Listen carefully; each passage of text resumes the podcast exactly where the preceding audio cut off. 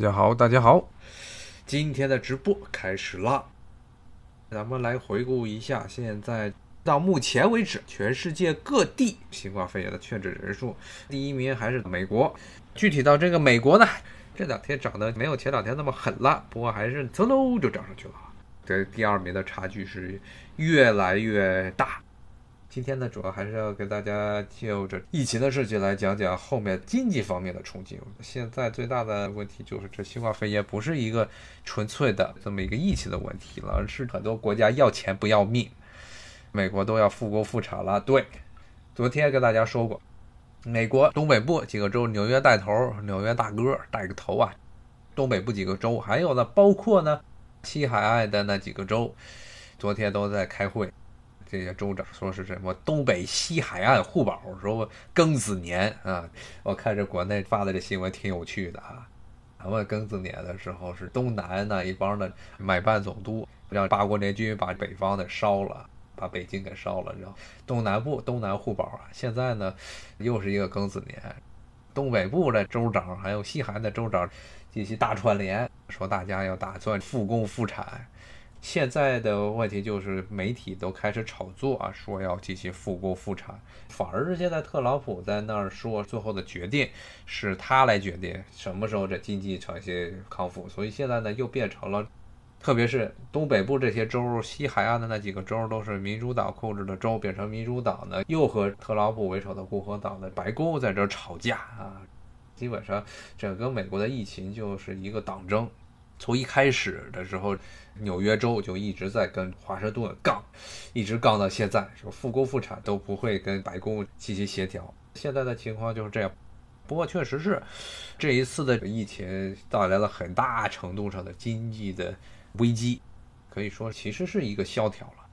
呃，为什么这么说呢？这现在这几天的失业率，大家如果看美国这边失业率也是非常的吓人。现在前天是一千六百万人。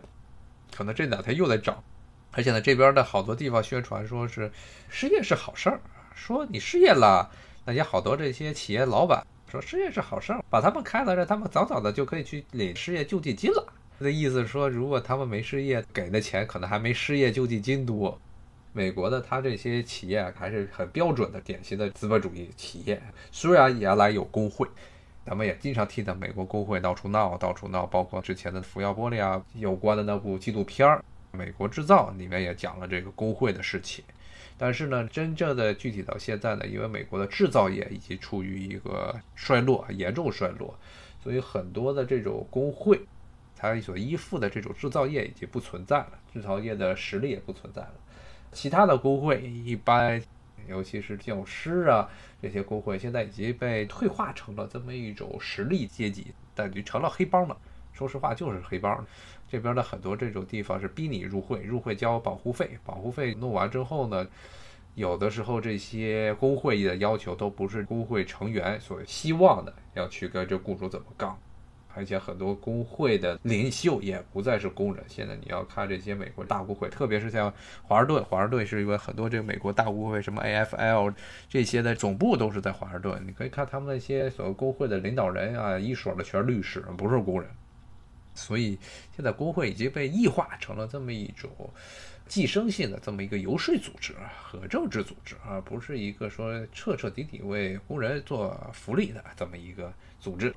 明天了，美国就是四月十五号了。四月十五号的美国人的心目中是一个非常非常恐怖的日子。嗯，它的这个恐怖程度相当于什么呢？相当于咱们中国人心目中的九月一号啊！大家都不愿意开学的日子，九月一号啊。当然，就算是我已经不上学很多年，听见九月一号这个日期，我都觉得这心里犯恶心啊，有一种很强烈的条件反射。那么，美国最讨厌的日子可能就是四月十五号。四月十五号在美国是什么日子呢？是这个报税最后期限。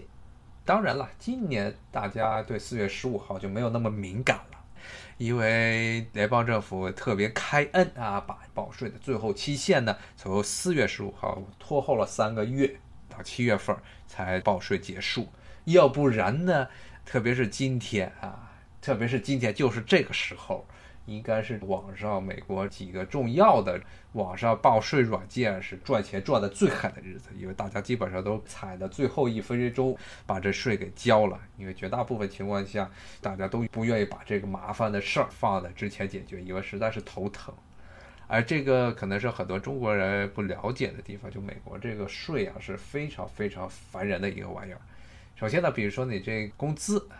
工资他会帮你代扣代缴个人所得税，但是绝大部分的情况下呢，他代扣代缴并不是说你真正的能扣出准确的数字，而且呢，美国这边要求是你个人向美国国税局去填这个报税，要填表填这种报税表啊，他这个报税呢是多退少补啊，如果之前代扣代缴的税多了，他给你退回来一些；如果代扣代缴的税少了，那么你还得补上，而且这个税呢，它这个计算是非常复杂的，不光是你的工资、你的房子、你的房子的利率，然后你的这个学生贷款的利率、车的贷款的利率，然后还有一些别的第二份工作，然后你的这职业属性啊，你是拿那个 salary 工资呢，还是说你是个体户？你在外面有没有企业？你的孩子有几个人？老婆老婆只能有一个啊，当然现在他不叫老婆了，都叫做伴侣，因为政治正确了啊。然后呢，这些每一个都是有联邦政府，这其实不是联邦政府的锅，这应该是这国会的锅。国会制定了美国的个人所得税是全世界最复杂、最头疼的这么一个税法体系。所以个人呢，你如果自己去填一个税表的话，那十有八九你要填错，坑特别多。所以这一天，基本上所有的美国人在今天晚上，在一年前的今天的晚上，真的是被迫的要先掏出来一百多大洋。我说没错，我基本上每次报税供给报税软件的这个钱就得一百多大洋，然后呢去报个税，有可能这报完税之后，你还得向国税局再交上七八百大洋。我是前年的时候就供了那么多。有伴侣可以减税吗？对，有伴侣的话，如果是比如说老婆没工作或者孩子没工作，是享有一定的税收的减免。当然，如果老婆有工作，你也有工作，还有一个情况就是你们夫妻是不是共同一起申报，或者说夫妻要分别申报？那么这个共同申报和分别申报，它的可征的税的额度是不一样的。没结婚是最惨的，没结婚是绝对是最惨、最惨、最惨的。因为这个，首先你没老婆，单身，没孩子，一切都靠自己。基本上各种联邦政府，不是联邦政府了，其实都是还是国会税法中的各种的恩惠条件，都是没有办法得到的。所以基本上是交的最多的就是没结婚的成年人，然后没有后代，没有要依附自己的人。美国这边也比较常见，而且。说实话，现在因为工作不好找，很多成年美国年轻人真的变成那个啃老族了，啃爹妈的钱，现在也挺多的。所以呢，这个税也是个非常复杂的这么一个玩意儿。然后呢，因为自己基本上个人是没有办法成功报税，经常会出现报错的现象。你一旦报错就完蛋了，因为一旦报错是这个联邦政府欠你钱还比较好，如果是你欠联邦政府钱，你还报错了，导致了国税局啊就会隔三差五的每年都会重点关注你这个税表，到时真的是就会非常的痛苦啊。所以呢，这一天，而且基本上大家都把这个钱都交给了报税软件。如果像我这种情况，没有什么额外的收入啊，在外面没有开企业呀，没有干个体户啊，相对来说，大家都是有在线的报税软件。如果呢，你在外面还有一份活儿啊，那估计就得去找会计师了啊。那会计师那都是你进门的时候进到会计师的办公室，咔叽给你打表。就开始咔咔咔，就看着时间一分分的流逝啊，你的金钱钱包也一分钟一分钟的贬下来，嗯，那么这个东西就是美国现在的一大问题，就是这些由于这个联邦政府他们制定的规定还有法律过于复杂，普通的人没有办法应付过来，有很多的规章制度，经常一踩就踩到雷，叭就完蛋了，而且联邦政府对于执法力度。确实比中国要强很多，在对付一般的人的范围内，确实执法力度会非常非常强。美国是法律控制了一切，但是法律又是非常复杂的事情，怎么办呢？就只能够大家依赖于各种各样的中介 agent，像报税就得有报税的中介。那么一般情况下呢，要不就是一个便宜点的报税软件，要不就会计师。法律呢，就基本上自己是没有办法去对付法律上的那些条条框框，那就需要找律师。包括像医疗也是，医疗你自己没有办法和医院做斗争，而且联邦政府的各种关于医疗的，包括以前的奥巴马的那些医保制度也是非常的恐怖。其实是你看着好像说是要帮穷人减轻了负担，最后真正的算下来之后呢，其实呢是又产生了一个非常庞大的这么一个实力阶层。因为奥巴马的那个当时的这个医保是弄了一个新的职业，这个职业是以前没有的，而且基本上就是靠着这个法律来吃饭，所以在美国的很大一部分很大一部分 GDP 都是这么蹦起来的。啊，各种中介。啊，其实这边不光是这样了，你买房子，美国这边必须得找中介，然后买个保险也必须找中介，甚至呢，你买保险你见不到保险公司的人，必须得通过中介，不能够自己直接找保险公司，保险公司不然他都不理你。买房贷也是买贷款，你都现在去找个中介，所以这个美国的 GDP 很大一部分就是虚肿是非常厉害的。美国还没有到没有救的阶段呢，毕竟它底子比较大啊。虽然现在的因为政府的乱七八糟的这些规章制度，造成了一个非常臃肿的中间的阶层，但是相对印度，印度是还没富起来就完蛋的。美国应该是这样说。因为它的很多的印度的它的国会制度，印度印度说实话真的是比美国要乱多了。你先看中央，可能还跟美国有点像啊，当然它是学的是英国的议会制度，所以印度的这个国家元首总统是个虚职，都是他的总理，也是国会中的第一大党。但是你去他们的地方啊，美国这边呢，地方上基本上也还是这个民主党和共和党两个党在掐。但是你去印度那地方，哎呦，你就看吧，比如去什么比哈尔邦啊，什么西孟加拉邦啊，什么喀拉喀拉邦啊，每一个邦里，咵，你就看你们的国会的那些他们州议会的人员的成分，一下七八十个党，一百多个党啊，都是些小党。都不知道是什么党，都讲着不同语言的党。因因为印度是一个多民族的国家，而且南北差异非常大。每一个民族它的南北的它都不是一个语系的啊，它北边是这个印欧语系，南边是那个达鲁藏普语系，哎，都不一样啊。你就看吧，乱七八糟，特别混乱啊。所以美国相对来说，在这一点来说，地方政治还相对来说比较简单，就是两个党在这儿掐啊。当然，他们实际上是。代表的其实有些地地方是重合的，有些地方一些边边角角地方是要吵架的。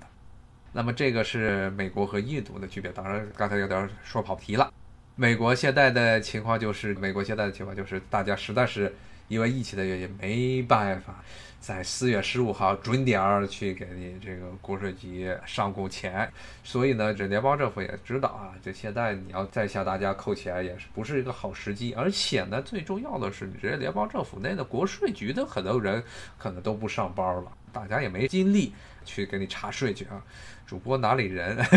我记得好像是看见好多人问我是哪里人，所以说小的时候是在四川那边。但是后来到了北方，也就没有四川的口音了。可能是这个之后呢，就这口音有点扭曲，而且可能是因为有有一些鼻炎，而且听我这两天的鼻音就比较重，因为我们这边又开始要到花粉季了，可能鼻子又不好了，所以大家可能是无法辨别出我的这口音来。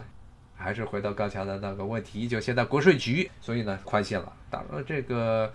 大家可能也考虑到，现在很多人可能今年刚刚失业。就算是去年如果是全职工作，今年失业的话，如果你给联邦政府一下咔嚓交个一千多块钱，那估计也就交不出来，所以干脆就一口气全部都减缓了，就让这个死刑缓期执行啊！就九月一号不开学，因为九月一号是一个星期六，咱们就九月三号开学，差不多就是这种感觉啊。但是那个税还是得报的，给报税软件的钱还是得交的。顺便说一下，美国这报税软件是一个巨大的坑。为什么这么说呢？因为当时联邦政府的一个规定啊，说是，这就是典型的这美国的政治的一个特点，就是联邦政府当时是联邦政府承诺向提供报税软件的这第三方软件公司承诺说呢，联邦政府不会开发免费的报税软件，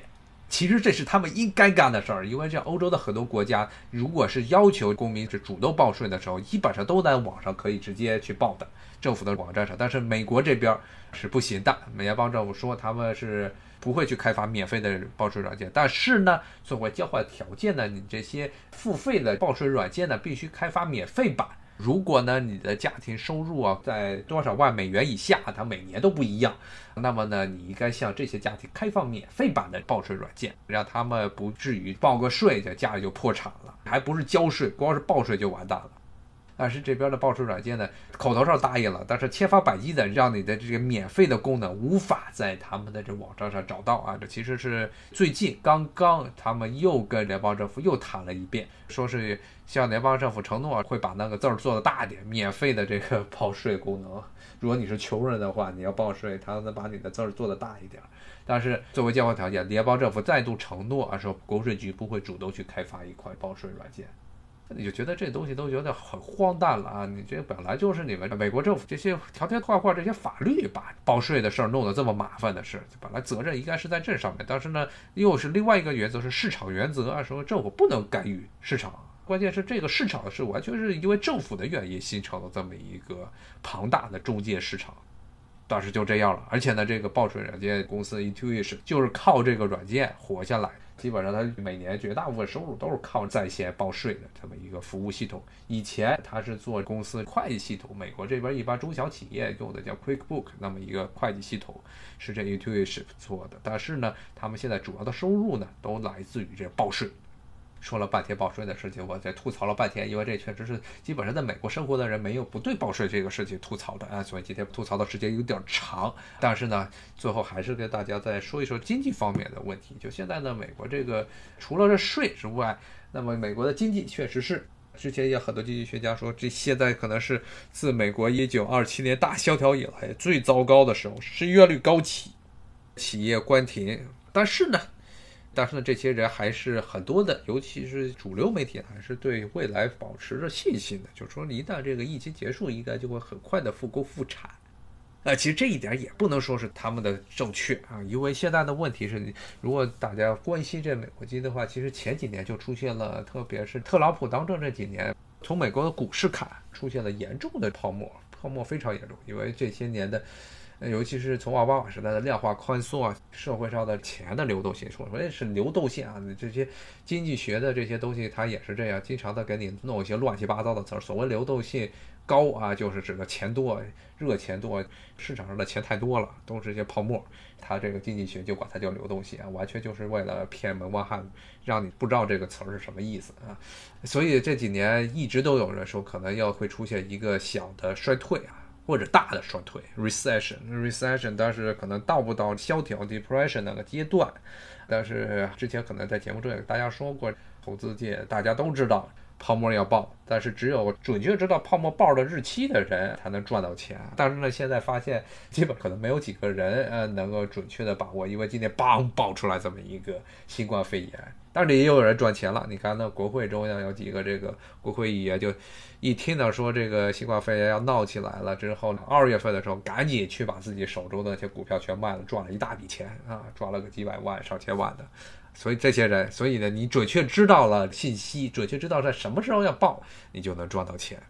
工厂撤回会增加就业，而现在的问题不是工厂撤回能增加就业的问题，而是现在全世界最大的市场是在中国，而且很头疼的问题啊，就美国这边的整个供应链啊，你上下游企业都没了，全都秃了。你就是举个简单例子，比如说美国有些洁具厂做这些，比如马桶的，美国很多的马桶啊、什么脸盆啊、搪瓷这都是在中国这边产的。这是还属于一个比较低端的制造业，当然他们这价钱都卖的比较贵啊。一般你要去美国这边的家居店，你就看吧，那么一个好一点马桶卖的齁贵齁贵，但是一看都是中国产的。那你要小心把这东西整个产业链，你要回美国，前期的固定投入、固定支出就非常大、非常巨大的。你要建一个新厂子啊，而且美国这边人工呢贵的要命，你雇几个工人来给你搭一个棚、建个厂，然后买很多的机械，这机械很多可能还是中国产的。你就是花很大的一笔钱，你雇好厂子之后，准备找工人，然后一找，咦，没有熟练的工人，工人都去哪儿了？都没了。工人一雇过来，一看，全部都是老头老太太了，腰都弯下去了。年轻人，年轻人在干嘛？抽大麻。然后去学国际关系啊，学经济学，学人文历史啊。问一问他们，你能不能扭几个螺丝钉？扭不了。然后呢，就算是你能招到啊，把那些大爷大妈和少数的这些年轻人全部都弄在一起，下一步原料原材料在哪儿？还在中国，把那个厂也弄回来啊？那弄回来不回家，那好多都是中国自己的厂。那你说最后弄了半天，所以这些企业他会去算，其实产业链回迁，这从奥巴马时代就一直在说，说美国要把产业链给弄回来。为什么弄不回来？就这些资本都是跟着这个利润跑的，你弄回来之后这个赔钱。而且赔的赔大发了，所以他们才不能回来。而且现在的情况，中国又是全世界实际上的很多的领域都是第一大市场。你这个工厂不设在第一大市场，你跑到美国来，虽然美国是一个市场，如果是九十年代时候，如果这些企业要通过政府的一些激励，说是能够让这些企业回来，那是有可能。那时候美国是全世界还是第一大市场。而美国正是用这一点来逼迫，像日本、欧洲、德国这些地方的货币要进行升值啊，因为你不升值，我就把我的市场给关闭。但是现在的问题是中国自己也内部有一个巨大的市场，你用这个办法来威胁它是不行的，所以这些企业就要开始嘀咕了。能不能回来？当然，那些完全在中国没有业务或者铁心的不要在中国干的那些企业，可能就回来了。但是那些企业可能第一时间就没有在中国。比如说像谷歌，几年前早就已经从中国撤出了。但是很多的，特别是制造业，现在他们在想了，又是一个庚子年。上一个庚子年的时候，中国是被打得很惨。八国联军把北京又给烧了一遍，然后呢，故宫也给抢了，圆明园的英法联军烧啊，八国联军又烧一遍，顺带着把颐和园那个山顶，尤其佛像阁后面的那些也全都给烧没了哈。但是现在呢，又是一个庚子年，现在的情况呢，中国的形势比那时候要好得多，但是也是有很多的复杂的情况，因为现在又有很多包括美国和中国之间的这种对抗啊，当然这都不是今天我们讲的问题。啊，因为时间我看也差不多了，今天呢我们就跟大家讲到这儿啊。其实主要是想讲讲经济方面的问题，结果后来咔叽一吐了一堆槽是关于这个税的，但是也可以大家从税这方面呢看出来美国现在的很多经济上的一些问题，就是在于中间的实力阶层、中介这一块儿是对美国的这经济的这腐蚀性其实是非常大的，它并不能产生真正的 GDP。今天呢，我们就说到这儿，咱们明天同一时间再继续谈美国和新冠肺炎。好，明天见，拜拜。